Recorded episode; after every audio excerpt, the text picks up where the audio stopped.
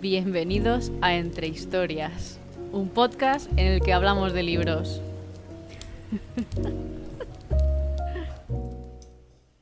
Hola a todo el mundo, espero que este programa os pille genial. Bienvenidos a otro programa de Entre Historias, un podcast en el que conversamos sobre libros, literatura, series y mucho más. Así que aquí siempre nos encontramos entre historias. Yo no sé hasta qué punto ha sido una buena idea grabar este programa hoy. Os pongo en contexto. Hoy es 18 de diciembre y está sucediendo ahora mismo la final del Mundial y parece ser que tengo muchos vecinos argentinos que no paran de gritar. Entonces yo no sé qué está pasando en ese partido, pero hay mucha tensión. Así que bueno, confiemos en la insonorización de este super micrófono para el podcast y sigamos. Hoy nos encontramos ante el último programa del año, así que espero que estéis pasando estas fechas de la mejor manera posible, ya sea con familia, amigos, pareja o con vosotras mismas, que al final a veces somos la mejor compañía. Y si te toca trabajar por estas fechas, te mando muchísimos ánimos desde aquí. Y si tienes vacaciones, pues bueno, espero que puedas descansar y cargar pilas. Aprovecho también este espacio para deciros que cuando empecé 2022, jamás, pero jamás, jamás, jamás, hubiese dicho que acabaría el año con un podcast y bueno, pues aquí estamos, que ya llevamos ocho programas y os tengo que agradecer muchísimo la acogida que ha tenido desde el principio este proyecto, el amor que me dais, ya sea por mensajes de Instagram, que muchas de vosotras me escribís siempre que, acabéis de, escuchar el programa y eso me hace muchísima ilusión, como toda la gente que me ha ido apoyando y, dando pues ese, esos ánimos por, por Coffee, el sistema de mecenazgo que tengo vinculado al podcast. Así que muchísimas gracias de verdad, o sea, este 2023 lo empiezo súper motivada con el proyecto. De hecho, os podría decir ahora mismo que ha sido una de las mejores decisiones que he tomado este año porque, no sé, me mantiene viva de una forma que no os puedo explicar, pero me hace muy feliz tener este podcast, así que en parte es gracias a vosotras, que muchísimas gracias, os mando un súper abrazo. Y bueno, pues eso, que espero que, que os llegue todo ese amor que os quiero dar para estas fechas. Quería aprovechar este momento también para traeros otro programa con lectura seasonal para que os acompañen estos días más fríos, pero como no he leído suficientes libros navideños, así en general en mi vida, eh, siento decepcionaros porque no os voy a traer una selección de libros para leer en Navidad con esa temática. Pero, pero, creo que la selección es incluso mejor porque abarca más días. Y es que hoy justo os traigo una lista de libros para leer en invierno. Así que he intentado que esta lista sea de lo más variada, o sea, tendréis de todo tipo de géneros y de todo tipo de historias, y que encontréis historias donde el invierno tiene un papel muy importante. También aprovecho para deciros que este programa va a ser muy distinto a los anteriores porque os traigo la primera invitada de la historia del programa Entre Historias. Así que esperaros a la sección porque mm, la voy a tener aquí conmigo para que os cuente un poquitillo más sobre bueno, sus últimos libros y sus últimos proyectos y también va a venir con recomendaciones de libros de invierno. Supongo que ya en el título del programa lo habré puesto hoy, pero hoy aquí grabando me apetece mantener ese misterio. Así que nada, vamos a empezar con la lista de lecturas que os recomiendo para invierno. El primero es un libro que igual no os esperabais porque por Instagram no he dicho que lo he leído porque lo leí para, para hacer un informe de lectura. Y os estoy hablando de Neon Gods de Katie Roberts. Este libro es un libro erótico festivo, o sea, os cuento. Eh, nos encontramos en un Olimpo mm, como moderno, porque tienen móviles, redes sociales y tal, en el que el Zeus, que en este momento reina en este Olimpo, eh, es un tirano y bueno, pues mm, tiene, bueno, ha tenido muchísimas mujeres históricamente y las ha ido matando a todas. Eh, y en este caso tenemos de protagonista a Perséfone, que su madre, por mm, entrecijos de poder, quiere que Perséfone se case con Zeus. Pero Perséfone, o sea, lo único que quiere hacer es cumplir 18 años o 21, no, no recuerdo cuántos sean, para irse del Olimpo y vivir su vida, porque está harta de vivir en una vida donde solo cuentan las apariencias, donde todo el mundo se mueve por interés. Así que en el momento en el que parece ser que mm, su madre quiere presentar a Zeus, o sea, la quiere presentar a ella, a Zeus, como para mm, formalizar esa unión, Perséfone huye. Y tenemos un Olimpo que está dividido en dos, que por una parte pues tenemos la ciudad que no sé cómo se llama, y si, o sea, la ciudad normal, digamos, principal, y si cruzas el puente, que está prohibido cruzarlo, mm, acabas en el mundo de Hades, que bueno, pues como la mitología griega indica, es el mundo como de infernal, digamos. Y en la tesitura de oír, Perséfone se encuentra que solo tiene la opción de cruzar ese puente. Y bueno, pues al otro lado del puente se encuentra con Hades, una persona que prácticamente no conoce de nada, de hecho diría que incluso cree que, está muerto, que no existe. Em, entonces con esa poca información se planta en plan, no tengo ni idea de cómo tratarte, ni de qué eres, ni de cuál es tu historia. El caso es que Hades accede a ayudar a Perséfone, pero con un trato. O sea, si Hades protege a Perséfone, Perséfone hará lo que él quiera. Como ya en sí la premisa es un poquito, bueno, que da a imaginación sexual, ¿verdad? Pues bueno, creerme que no decepciona en este, en este caso. Lo que pasa es que Hades tiene como costumbre hacer espectáculos sexuales de todo tipo, ya sea en bondage, mm, bueno, os podéis imaginar. El caso es eso, que tiene como una sala donde la gente del Olimpo, en secreto, aparece allí y mm, eh, presencia estos, estos espectáculos. El caso es que si la gente, y si empieza a correr el rumor que Perséfone está con Hades, digamos que va a haber como una deshonra a Zeus. Y eso a Hades le interesa porque le ha mantenido siempre apartado de la sociedad del Olimpo y a partir de ahí empiezan unos juegos sexuales que involucran pues sexo en público, bueno, os podéis imaginar. O sea, no quiero mencionar muchas cosas porque no quiero destripar el libro, porque yo me lo pasé muy bien leyéndolo, no, os mentiré y me gustaría que si os llama lo que os estoy diciendo y si estáis buscando una lectura diferente, em, incluso os diría, si nunca jamás habéis leído erótica, creo que es un súper buen libro para meteros en, en ella. Y os preguntaréis, Ana, ¿no estábamos hablando de libros de invierno y no estás aquí poniendo un libro steamy para estas navidades? Bueno, yo no sé si voy a acabar dejando este trompetazo que me ha pegado el susto de mi vida, pero bueno, pues así está la vida.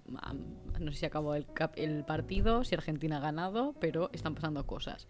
En fin, lo que yo os quería decir es que Neon Gods tiene como una parte que sucede en, en, Navidad y además es una de las partes donde Hades y Perséfone como se conocen más que se van de compras navideñas y hay como ese momento muy invernal en la parte donde vive Hades con nieve, pues la gente de las tiendecillas, bueno, pues eso, el momento navideño básico. Y me parecía muy interesante meter justamente Neon Gods, que es un libro que igual pues no te imaginabas en esta selección, de primero de la lista, ¿por qué no decirlo? El siguiente libro es un libro que no está traducido al castellano, así que a ver si alguna editorial nos está escuchando y, y se decide por apostar por este título. Es Rock Paper Scissors de Alice Finney. Por lo que pude ver, em, esta autora tiene varios libros, varios thrillers, y este en concreto eh, nos cuenta la historia de un matrimonio que lleva ya bastantes años casado y decide ir a una casita en medio de la nada, en invierno, pues para tener un fin de semana juntos. Al principio nos explican que él tiene, no sé cómo llamarlo, una algo que no hace, o sea, que le impide Mm, reconocer caras. O sea, él reconoce a la gente pues por otros motivos, pues por cómo se mueve, obviamente por la voz, eh, etc. Pero en este caso, bueno, pues nos lo cuentan como al principio, em, ya también para poner un poquito de tensión al tema.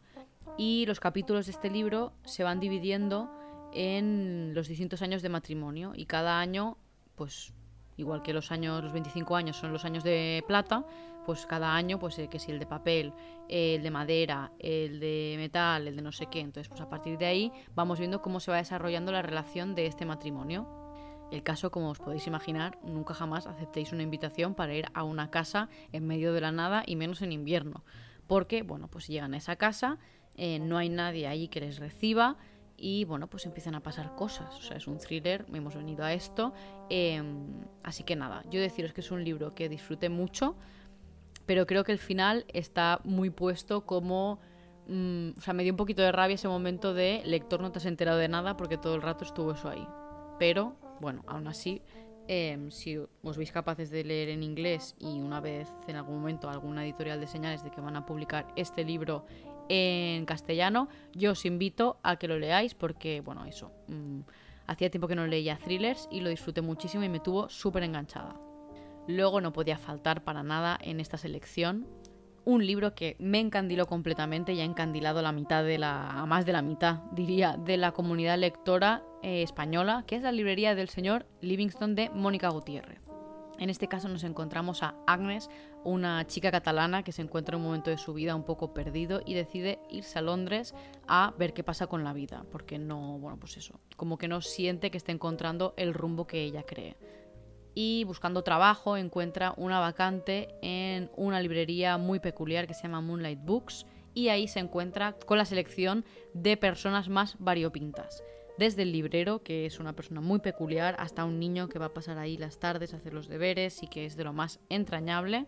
Su cartera de clientes, que como os podéis imaginar en este tipo de librerías también es de lo más amplia y curiosa. Y bueno, pues a partir de ahí nos encontramos una historia súper cozy, donde Agnes va a poder ir pues encontrándose un poquito a sí misma, conociendo a todos estos personajes y a más y que tiene todo pues esa pátina navideña invernal que estamos buscando en estas lecturas.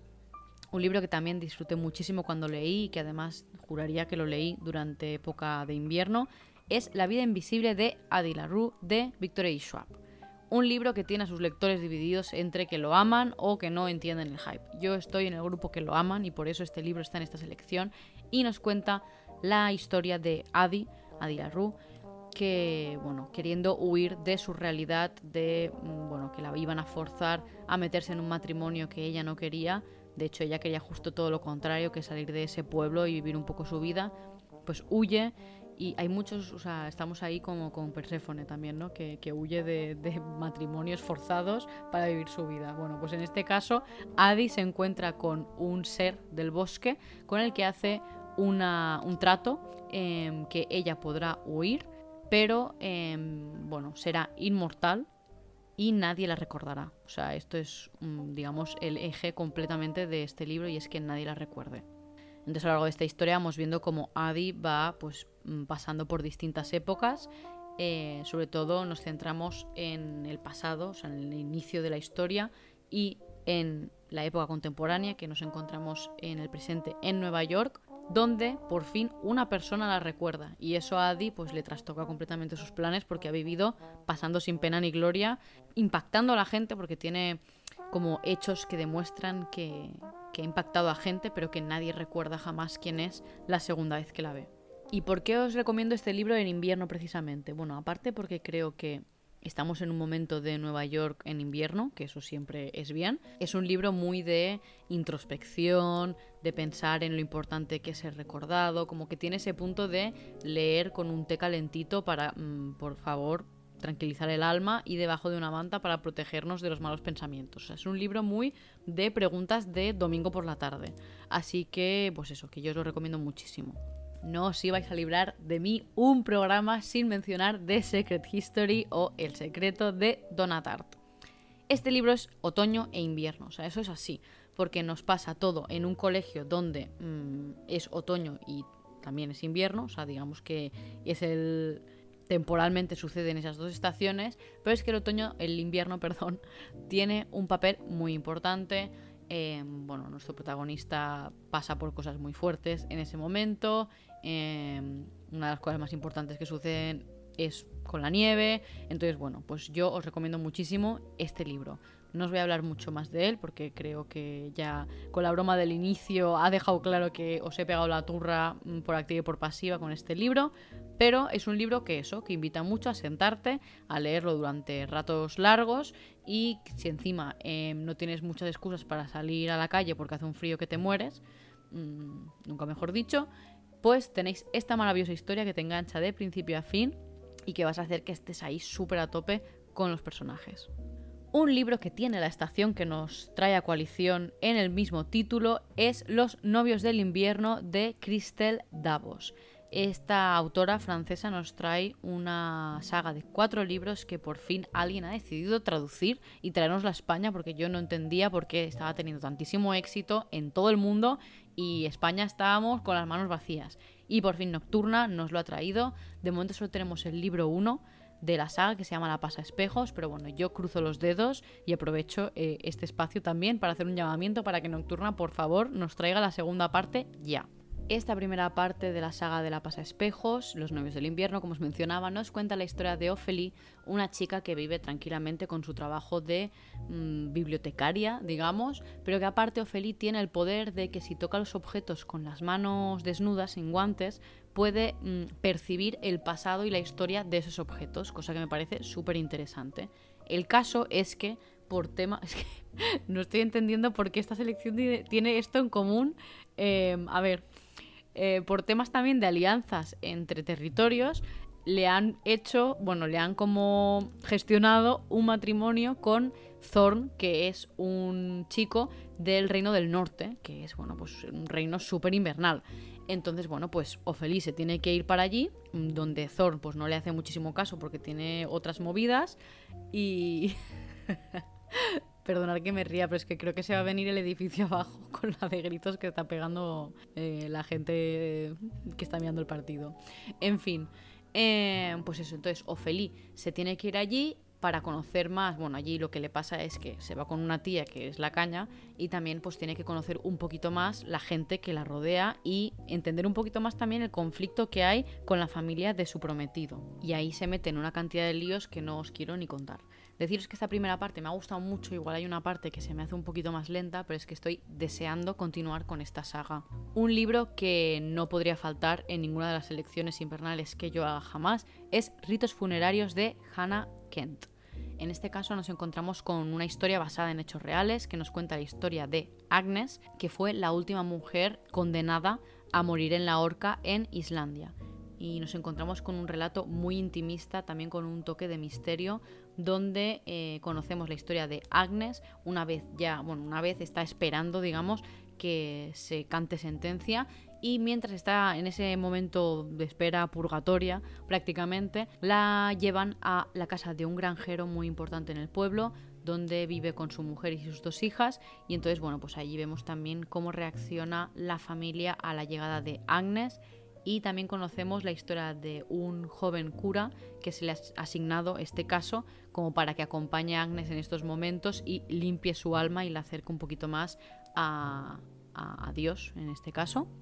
Entonces conocemos mucho, pues, desde que Agnes está un poquito más, que no se quiere abrir, hasta que poco a poco, a medida de que va conversando con, con, este cura y que va conociendo e integrándose un poquito más a esta familia que en un inicio la rechazaba, pues vamos conociendo un poquito más su historia y bueno, pues la historia que la lleva a que la acusen de dos brutales asesinatos. Que esto, aparte de por ser intimista, apetece mucho leerlo en invierno, es porque sucede en Islandia y pues al final el paisaje de Islandia también coge mucho, mucha relevancia porque bueno, pues es un paisaje muy hostil, muy nevado, muy frío y bueno, pues allí nos adentramos también un poquito más en costumbres de, este país que a mí personalmente me robó completamente el corazón. Y por último, el último libro que os traigo en esta selección es Tierra de Eloy Moreno, que tiene en común con el libro anterior. No hay matrimonios forzados en este caso, tiene en común Islandia.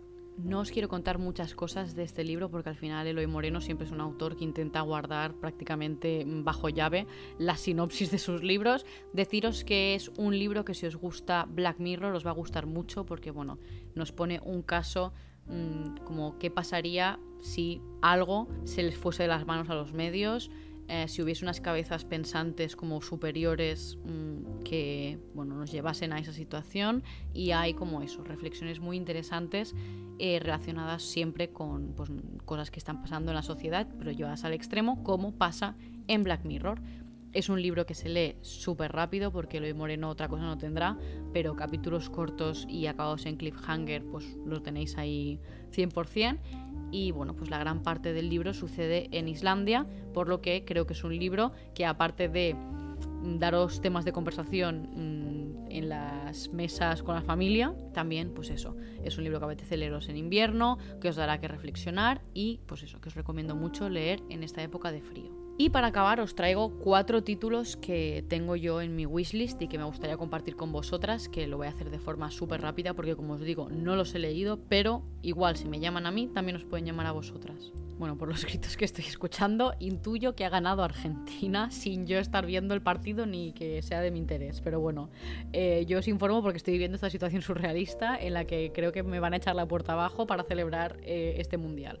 En fin, vayamos allá con los cuatro títulos de libros como invernales que la mayoría tienen un toque navideño que es lo que yo no he querido incluir en mi selección porque pues precisamente tengo estos libros en la wishlist pues porque no los estoy leyendo.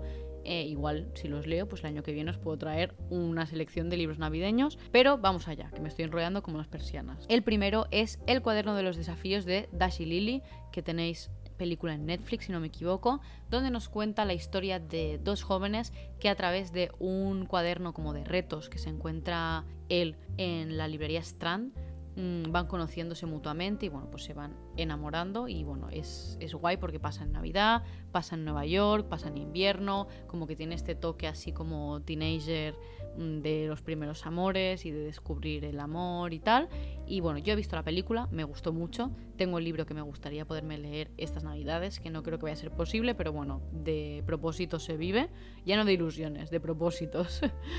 Y eso que me gustaría leerlo y bueno, pues ahí os dejo la recomendación porque creo que es un libro facilito, que es ideal para leer en estos momentos de que acabas de comer con toda la comilona familiar que no te tienes en pie y que no creo que sea un libro que demande mucho de ti. Así que ahí tenéis.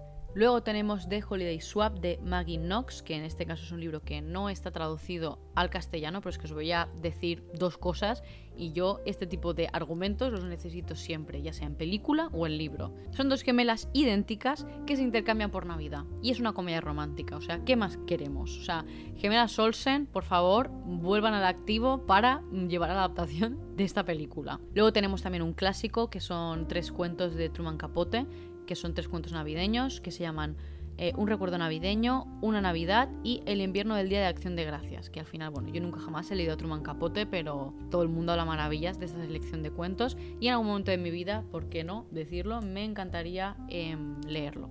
Y por último, un libro que el año pasado, o sea, salió el año pasado y lo petó a otro nivel y que yo espero poder leer en enero de 2023, o sea, es mi propósito porque me apetece muchísimo leerlo, es La señora Potter no es exactamente Santa Claus, un libro de Laura Fernández. Y en este caso nos encontramos con un pueblo que inspiró un clásico navideño infantil y donde siempre es invierno, por lo que tengo yo entendido, y nos encontramos a Randall que tiene una tienda de souvenirs que, bueno, está visitada siempre por visitantes que vienen, em, fans, lectores de este cuento navideño y que se plantea que qué pasaría si se fuese a vivir a otro lado y dejase todo de lado porque no le está haciendo muy feliz esa tienda de, de souvenirs.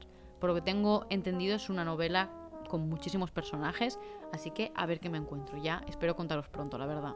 Después de esta pedazo lista de lecturas invernales, empezamos la sección con una invitada y por cierto es la primera invitada de Entre Historias. Y esta invitada también es muy especial para mí.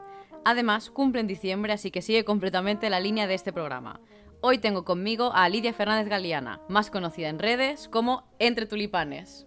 Hola, me encanta estar aquí, Ana. Estoy tan feliz de estar en tu podcast. Primera invitada, esto es un honor, ¿eh? Esto va a pasar a la historia. Me encanta tu voz de radio, Lidia. Es que soy locutora de segunda profesión.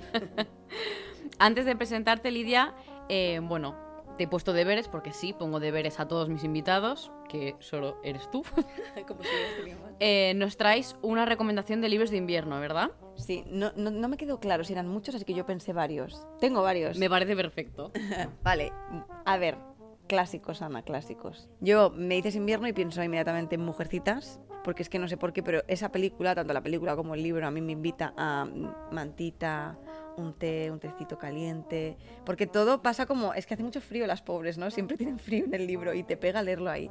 Y también Jane Eyre, por el caserón gigante en el que viven, porque igual, siempre chimeneas. A ver, también ocurre con Harry Potter, que siempre estás leyendo Harry Potter y como el verano no pasa, siempre se acaban los veranos, están en tu imaginación.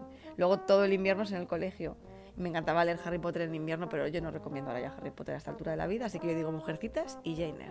Me encanta porque creía que ibas a decir Los Nueves del Invierno y que nos íbamos a duplicar. Pero bueno, si quieres también te dejo tu espacio para hablar de esa saga que aquí en España solo tenemos publicado uno y tú te los has leído todos. Entonces, por si quieres hacer una pequeña intervención que sé que te va a gustar. Es que me siento muy mal conmigo misma de no haberme acordado de esta saga para esta respuesta. O sea, mi mente se ha ido a lo que yo suelo leer, digamos, porque claro, yo te estoy diciendo libros que ya he releído. Y porque inevitablemente pienso invierno y me llevan a ellos. Pero claro, es que esta saga que dices tú es una fantasía. Y nuestro queridísimo Zon, que es el protagonista, pues claro, él viene de lo que sería Invernalia en el mundo de los mundanos, ¿vale? Porque el, sitio del que él viene pues hace frío, la temperatura es la que es y él es un ser frío como él en sí mismo, ¿no? Entonces, él es el invierno, Ana. ¿Cómo no he caído en esto, por favor? Tenéis que leer esta saga, por Dios. Bueno, pues Lidia, muchas gracias por las recomendaciones. Ahora sí, empecemos con tu presentación. Lidia autopublicó su primer libro en época de tulipanes en 2017, libro por el cual nos conocimos y estamos aquí, así que muy agradecidas por ese hecho. Y es un libro de romántica histórica, se podría categorizar, ¿verdad? Sí, me basa mucho con mis libros, que nunca sé dónde meterlos, pero sí, creo que es lo más acertado. Al final es un libro que transcurre entre guerra civil, Segunda Guerra Mundial, y obviamente hay unas historias de amor importantes que tienen mucho peso, así que sí, creo que está en el sitio perfecto. Y también es un libro que da nombre a tus redes, YouTube, Instagram y TikTok, entre tulipanes. Digamos que eh, ahí me inspiré bastante. Eh, yo dije, mi libro, um, a ver, al principio podría haberlo llamado exactamente igual que el libro, pero yo no quería como que relacionaran el libro y yo en la misma esta tan directamente. En plan, bueno, todo el mundo va a saber que ese libro es mío porque al final se parecen mucho los dos nombres y hay gente que llama a mi libro como mi canal. No pasa nada, todo está bien. Pero sí, yo no salí del bucle de los tulipanes. En 2021 publicó El chico de las flores, que es un libro hijo de la pandemia y es la primera parte de una biología de ciencia ficción. Y hace nada concluyó la saga con La chica de los libros, libro que la traigo ya aquí a mi lado y ya que está de gira de, de presentación. Pero cuidado porque el febrero del año que viene publica otra de sus novelas, El baile de la libélula, que voy a dejar que sea Lidia quien nos lo presente. El baile de la libélula, el cual me sigue costando mucho llamar así, a pesar de lo precioso que es el título, porque ha sido muchos años Proyecto Libélula, y que es un libro pues que estoy muy contenta, Ana, porque al final tú también has formado parte de ese viaje. Em, decíamos, en época de tulipanes lo, publiqué, porque escribir, eh, lo escribí antes, pero lo publiqué en 2017, y El baile de la libélula nació en 2018 y terminé de finiquitarlo en, a mediados del 2019, digamos. Entonces es un libro que es contemporánea, que tiene romance, pero muchas más cosas también. O sea, a ver, es que yo mezclo siempre romance por todas partes porque a mí me gusta, pero es una historia que tiene mucho de mí, de mi vida, de personas de mi alrededor y trata muchos temas que me importan socialmente hablando, ¿no? Entonces estoy muy contenta porque es una historia muy personal porque tengo mucho cariño, porque la hemos luchado mucho, porque yo te tengo que incluir a ti como tengo que incluir a las niñas y a, toda la gente que me ha apoyado, porque ha sido un camino muy largo y al final, después de tantos años, va a ver la luz en febrero de 2023, mm, va a decir 2022 otra vez. Y muy contenta, tengo muchas ganas. ¿Te apetece compartir con la gente que nos escucha por qué se llama El baile de la libélula? Me, hace siempre preguntas para generar spoilers, Ana, porque a mí me cuesta contenerme, luego, luego me enfado conmigo misma. Pues, ¿qué podría decir sin hacer spoiler del título? Está estrechamente relacionado con la protagonista femenina eh, y, en cierta manera de forma colateral con él también. Entonces es como muy bonito en el fondo. debo decir que el resto de nombres de mis libros se me han ocurrido a mí, pero este no, porque lo tenía tan integrado, que era Proyecto Libélula, llevo tantos años llamándolo así porque no tenía título, que me bloqueé y fue mi editora, mi maravillosa editora Rosa, que me dijo, me gusta este, ¿cómo lo ves? yo ofrecí otro que, que no me disgustaba, pero yo sentía que no, que no me salía, era en plan, si es que para mí es Proyecto Libélula, pero entiendo que no lo podemos llamar así y al final estoy muy contenta. Y además la sinopsis, tal cual termina haciendo un guiño también al título, yo estoy living, la verdad. Bueno, también es bonito que una persona externa vea la belleza ¿no? en tu obra y pueda ponerle un título tan bonito como el que ha quedado. Es que me emocionó un montón porque yo no lo había visto así. No, no, no habría sacado esa idea de al final tantos años trabajando esta historia, porque llega un punto en el que te sabes tu libro de memoria y parece que es fácil, pero no, porque ya no es objetiva. Y que ella viera eso y sacara ese título, pues la verdad que yo me siento muy realizada y muy contenta. Gracias, Rosa. Muchas gracias, Rosa. Y ahora vamos a empezar con las preguntas, que tengo cinco preguntas preparadas, te las voy diciendo y nos vas contando. Em, justo relacionado con lo que nos decías, en tus libros siempre tratas temas que te importan y que te mueven a nivel social. Entonces te quería preguntar si siempre tienes claros los temas que quieres tratar en tus historias o al final son un poquito los personajes que te empujan a hablar de esos temas. Eh, no, es a la inversa. Primero son los temas y luego me vienen los personajes. Mm, porque me pasa mucho, soy una persona como que debate mucho de la vida, ¿no? Tú lo sabes que hablamos muchas veces de, todo y de nada. Mm, hay ciertos temas sociales eh, que, me, que me afectan en mi día a día y que debato mucho, que leo mucho, veo mucho, escucho mucho podcast o me gusta como generar debate, pero al mismo tiempo entender cosas que pasan en la sociedad que se me escapan, para bien o para mal. Eh, entonces, ¿qué ocurre? Que cuando hay algo que me, que me trastoca la cabeza y no se me sale de ahí y estoy todo el rato en plan, quiero hablar del tema, quiero hablar del tema, me empiezan se me empiezan a ocurrir historias y luego después digo, vale, ¿qué personajes puedo meter aquí? ¿Cómo puedo generar debate entre esos personajes, que los lectores o lectoras que lleguen a leer el libro también se interesen por todos esos temas? Em, pues claro, me, provoca una diversidad de personajes que tengo que poner en varios extremos y enfrentarles y debatir sobre esos temas que yo también tengo en mi cabeza. Al final, después, lo que más pesa son los personajes en la historia y resulta que es lo que acaba cogiendo el protagonismo, pero curiosamente y de forma irónica, lo primero que surge siempre es la idea de qué quiero debatir, qué quiero hablar, qué quiero hacer que la gente en su mente también se pregunte por qué, por qué esta injusticia o por qué, y después los personajes vienen solos. Bueno, está muy bien porque como lectores siempre agradecemos que se traten temas que sean relevantes para la época en la que estamos y para el momento histórico en el que estamos. Entonces tú siempre incluyes eso, ¿no? Como temas sociales muy actuales y que al final te mueven a ti, pero es que nos mueven a la mayoría. Entonces siempre está bien encontrar ese reflejo en, en tus historias. Vale, veamos. El baile de la libélula es un proyecto que lleva contigo los últimos años y que por fin salga a la luz es una alegría enorme porque es una historia que creo que va a tocar a mucha gente y que van a hacer suyos los personajes. ¿Querrías compartir cómo ha sido un poquito ese proceso desde que lo escribiste hasta ahora, que ya sabemos que igual es muy abrumador, pero que por fin ha llegado el momento, vaya, que vaya a salir el, libro? Ha sido un proceso mm, muy bonito en el sentido de, a ver, ha sido doloroso en algunos aspectos porque tú sabes lo que he sufrido por, por, al final yo creo que toda la gente que escribe pues quiere ver sus historias en algún sitio, ¿no? Y me he planteado tantas veces eh, guardar este manuscrito en el cajón, porque a veces piensas, bueno, si la vida te está diciendo que no todo el rato es porque no tiene lugar y punto. Y a lo mejor tienes que saber decir que no a algo que has creado o decirle adiós y a lo mejor retomarlo con el tiempo. Y mm, claro, me ha encantado que justo aparezca esta oportunidad en este momento de mi vida, porque he podido volver a releer el manuscrito con otros ojos, he podido revisarlo con otros ojos y siento que en realidad, a pesar de la espera y de lo que he sufrido, ahora está bien para que vea la luz y ciertos temas que a lo mejor no supe pulir en su momento, ahora, ahora siento que ya sí, ¿sabes? Entonces el proceso al final, a pesar de las partes dolorosas, ha sido bonito y el cierre es dulce y es, y es bonito, ¿sabes? Así que hemos llegado a buen puerto, yo estoy contento. Además el portadón que te han hecho es que le hace completamente justicia a la historia que hay dentro. Estoy tan contenta que no me lo creo, o sea, es que soy fan de mi portada nivel, lo siento, pero voy a ser muy pesada con esto, ¿eh? porque es que estoy living, tengo muchísimas ganas de tenerla en las manos y encima la ilustradora que es Marga, que es maravillosa. Tiene unas, unas ilustraciones en plan, yo me enamoré de mi dibujo, pero es que después cuando descubrí el resto de cosas que hacía es en plan, claro, es que yo compraría cualquier libro que tú ilustraras, porque es maravillosa. Entonces una parte de mí piensa, ojalá el resto de gente también se enamore de esa portada, porque es muy bonita. Eh, justo en la presentación de Barcelona comentábamos que tus historias tienen en común que hay como familias encontradas, pero también tienen en común que todos los personajes, bueno, todos los personajes femeninos protagonistas son fuertes, son muy determinados, pero a la vez tienen como un punto de humanidad que les baja mucho y les hace muy cercanos. Mm, ¿Tienes como referentes de quien inspirarte con este tipo de personajes? No me inspiro en nadie en concreto y en mucha gente a la vez, en el sentido, al final las mujeres que forman parte de mi vida, pues vosotras, mis amigas, mi madre, mis tías, eh, todas las mujeres realmente que, son importantes para mí, yo lo siento, pero no son mujeres perfectas que no tienen ningún defecto. No, no, es por menospreciar otras cosas, porque hay muchísimos libros con unas unos personajes femeninos muy buenos. Pero también he visto, tanto en series como en cine, como en libros, personajes intachables de moral eh, inquebrantables, ¿sabes? Que a veces tú, tú estás bien, tú estás bien con la historia y te encanta y lo disfrutas.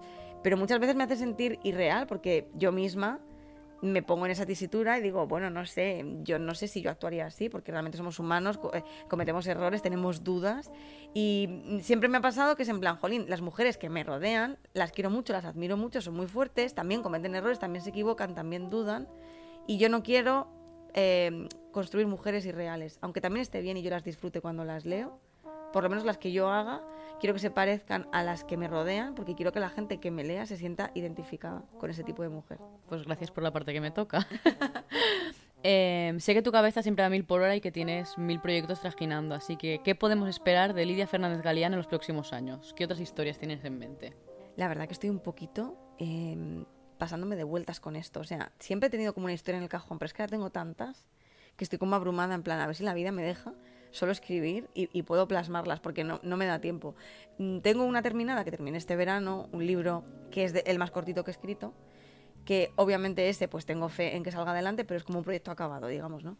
Mm, he empezado ahora dos proyectos distintos, que uno es, él es un spin-off de esta saga que hablábamos, de El chico de las flores, y otro es un libro totalmente independiente que además va a ser contemporánea también y autoconclusivo. Eso tengo ahí, que he empezado, pero tengo escaletada otra historia y otras dos que llevan en mi cabeza muchos años, pero que son muy complicadas y complejas. Yo ya me imagino como tres libros, ¿no? no sería una biología, sería una trilogía y claro, necesito tanto tiempo, material. Yo ahora mismo en mi vida trabajo, tengo más historias, tú lo sabes, no me dedico solo a eso, ojalá. Si la vida me lo permite, obviamente yo las sacaré de aquí dentro que llevan mucho tiempo y además les tengo muchas ganas, pero esas en concreto son tan complejas que sinceramente no sé cuándo pasará. ¿Que voy a terminar las que he empezado ahora, estas dos que te digo? Sí. Las otras, pues cuando la vida me deje. Pero por tener yo tengo y si me dejas yo no paro, Ana. Esto es, esto es uno parar. Pues esperemos que la vida te deje pronto. Em, y por último, quería acabar las preguntas de hoy, porque sé que mucha gente que nos escucha escribe. Si tienes algún consejo que quieras dar a alguien que está empezando a escribir. Mm, a lo mejor es un poco cliché, puede ser que lo diga más gente, supongo, porque al final es para mí la base de todo, pero te tiene que divertir, te tiene que gustar y te tiene que entretener. Porque yo he hablado con gente que escribe eh, que está empezando también muchas veces, porque bueno, al final pues tengo un canal de YouTube de libros y un Instagram de libros y obviamente la gente con la que hablo le gusta leer y escribir. Y muchas mm, preguntas que me hacen o muchas cosas que me dicen parten desde el agobio y desde estar estresado. Y yo lo pienso y bueno, yo siempre intento decir, jolín, es que si realmente estás empezando y ya estás en un punto de estrés y de agobio, de frustración, porque tienes unos objetivos que te ponen en un punto en el que tiene que haber un resultado inmediato ya, vas a sufrir porque la literatura, por lo menos en España, es complicada. no es tan fácil publicar, por suerte o por desgracia. ¿Puedes autopublicar? Claro que sí, ese camino existe, yo lo elegí y no me arrepiento de nada, ha sido lo mejor que he hecho en mi vida. Pero incluso eso lo tienes que disfrutar. Si estás haciendo esto como algo impuesto, como que mm, te agobia, te frustra, pues porque como yo lo compaginas con tu vida, con trabajar, con no sé qué, y no hay disfrute, quizá el camino sea mucho más corto de lo que te esperas, porque anda que no hay que tener paciencia con esto y tener fe y sobre todo, es que si no te lo pasas bien, tiene fecha de caducidad. Así que la clave es disfrutarlo y hacerlo porque te gusta. Y luego todo lo bueno que venga, que, si te esfuerzas vendrá. Mm, eso ya después también obviamente disfrutarlo, pero que no te genere ansiedad ni agobio. Yo no sé si mucha gente da ese consejo, pero es que tienes toda la razón del mundo. al final en esta vida no hemos venido a sufrir y menos si es una cosa que te gusta y que te sale de dentro. O sea que ahí tenéis sabiduría que, reparte Lidia. Bueno, pues muchas gracias, ha sido un placer tenerte aquí, de verdad. No sé si te quedas con algo que, quieras decir antes de irnos. Nada, que estoy encantadísima de ser tu primera invitada. me hace mucha ilusión. Este puesto ya no me lo quita nadie, lo entiendes, ¿no? O sea, yo ya soy la primera, pase lo que pase. Así que muchas gracias por invitarme. Espero que hagamos más yo vendré a verte, así que espero que siempre que la vida nos lo permita, que a veces en nuestro mm, eh, croquis del día, ¿sabes? En plan, todo el planning que tenemos es inamovible y a veces no hay tiempo, pero bueno, lo sacamos, a mí me encantaría volver. Escuchad este podcast, por favor, siempre, que es maravilloso. Y yo no sé si os pasa, pero a mí la voz de Ana me relaja un montón. Es mi amiga, es mi amiga y, hablamos mucho, pero su voz de los WhatsApps no es la misma que la del podcast. Es, esta es hipnótica, Ana, estoy living, así que por favor no dejéis de escuchar a Ana jamás. Bueno, pues muchísimas gracias Lidia. Espero que también vosotros hayáis disfrutado muchísimo del programa. No sabéis lo feliz de verdad que me hace llegar a este último mm, programa del año con, todas vosotras, con Lidia conmigo, mm, con esta selección de libros invernales. Ya tengo planificados los siguientes dos, tres meses del programa de Entre Historias y solo os puedo decir que mm, de verdad espero que os encante, yo lo estoy disfrutando muchísimo, traigo cosas muy muy guays, a mi parecer, obviamente.